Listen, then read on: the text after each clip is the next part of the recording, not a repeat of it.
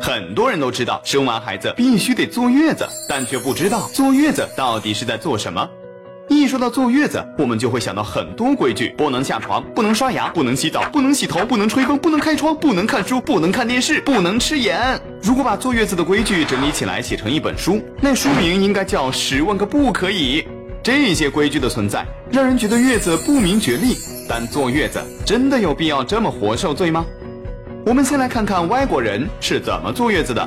英国凯特王妃刚生完宝宝不到十小时，就穿着高跟鞋和短裙出来跟大家打招呼了。贝嫂生小七一周就恢复了火辣身材，而且还拍了比基尼照片。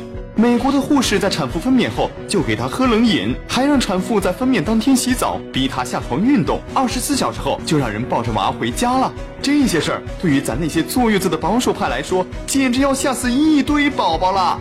为什么外国人敢这样坐月子？我们这些坐月子的规矩到底是怎么来的？且听十月君细细道来。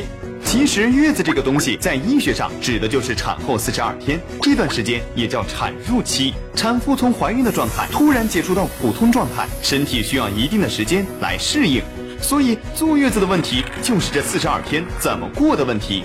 过去条件艰苦，没有沐浴和取暖设备，产妇刚生完孩子，阴道还没有完全收缩，伤口也没有愈合。如果在浴盆里洗澡，那是非常容易感染的。所以也就有了坐月子不能洗澡的说法。不能洗头呢，是因为过去没有吹风机和取暖设备，湿着头发对于怕冷的产妇来说十分容易着凉。现在大部分家庭都可以做到有效的保暖，也可以在家沐浴。产妇在做好保暖措施的前提下，多清洁是非常值得提倡的。产褥期容易大量出汗，如果不及时清洗的话，反而容易造成细菌感染。很多产后的盆腔炎就和坐月子时不及时清洗消毒有关。但是要注意，不能用盆浴，一定要用淋浴哦。还有一些坐月子的妈妈们不敢出门，不开窗，不下床，觉得所谓坐月子是不能站起来的，这也是一个很大的误区。过去房子不够密实，再加上经常有亲朋来走动，更容易使产妇受凉和感染细菌，因此才有不能出门和见人的说法。其实，产妇虽然对冷热敏感，只要做好保暖工作的话，还是要适度的多运动。长期不下床、不出门，会增加肠胀气、脏器粘连，甚至血栓栓塞的危险。总是待在房间里，还有可能会造成产后抑郁症等问题的发生。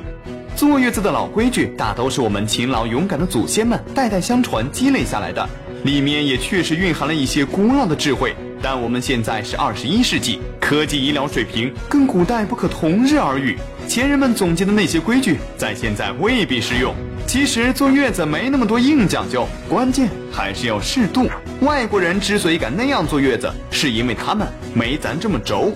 只要适度休息好，吃的营养均衡，不劳累，不忽冷忽热，干净舒服就好。说白了，坐月子做的就是个舒服，身体舒服，心里也要舒服。得了，就按照这个标准去伺候月子吧。打开微信，搜索“十月呵护”公众号并关注，我们将全天二十四小时为您解答各种孕期问题。十月呵护，期待与您下期见面。大家好，我是石景山医院的妇产科医生，我姓姬啊，很高兴呢在十月呵护这个平台上跟大家分享一些孕产妇的保健知识。在此呢，我也祝愿大家呢做一个幸福快乐的妈妈。